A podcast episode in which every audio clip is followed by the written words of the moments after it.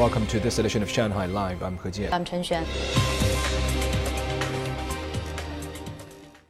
The country's gross domestic product topped 121 trillion yuan last year, rising 3% from 2021. The National Bureau of Statistics announced today.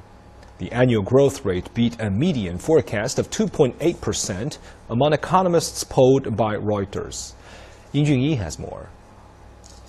China's industrial output, a measure of business in the manufacturing, mining, and utilities sectors, increased by 3.6% year-on-year in 2022, while retail sales for the year remained steady at around 44 trillion yuan.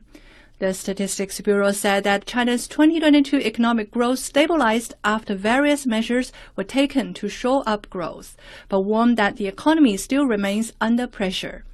总的来看呢，二零二二年 China saw stable and high-quality economic growth in 2022, with COVID preventions taking effect. But now we face pressure on both the supply and demand sides, as there is still a complicated international economic situation. China's surveyed urban unemployment rate stood at 5.5% in December, the Bureau said, 0.2 percentage points lower than that of the previous month. For the whole year of 2022, a total of 12 million new urban jobs were created, over fulfilling the government's annual target of 11 million. The government has implemented more policies to support companies and help graduates and migrant workers with their employment. The recovery in the economy will create more new jobs. More people traveling will lead to a recovery in service industries, including hospitality and tourism. That will boost employment as well. 吸引了更多的啊这个就业。 The Statistics Bureau also reported today that China's foreign trade in goods last year saw a 7.7% year-on-year growth to 42 trillion yuan. The renovation of a 700 meter long section of the inner ring road has been completed, including the redevelopment of the space under it into sports and leisure facilities. Tang Xiaofan has more.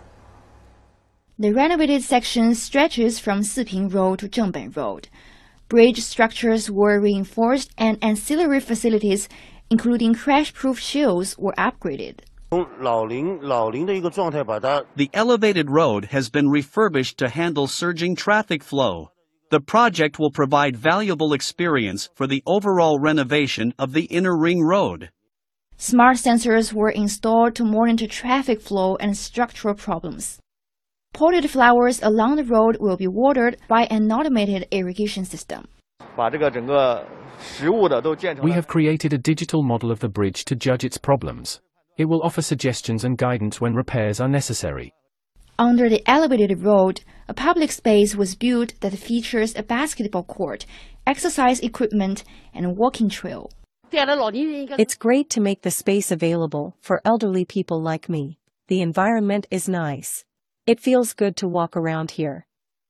The space covers 10,000 square meters and is the first of its kind in Yangpu district. Other sections of the inner ring road will be renovated this year. The annual meeting of the World Economic Forum opened yesterday in Davos, Switzerland. This year's theme is cooperation in a fragmented world. Over 2,700 leaders from 130 countries are attending the meeting.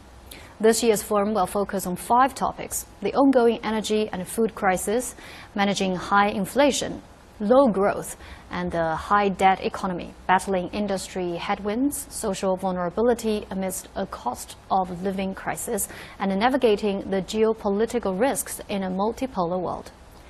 Representatives will organize hundreds of public and private meetings and dialogues during the five day meeting, which will conclude on January the 20th, 2023.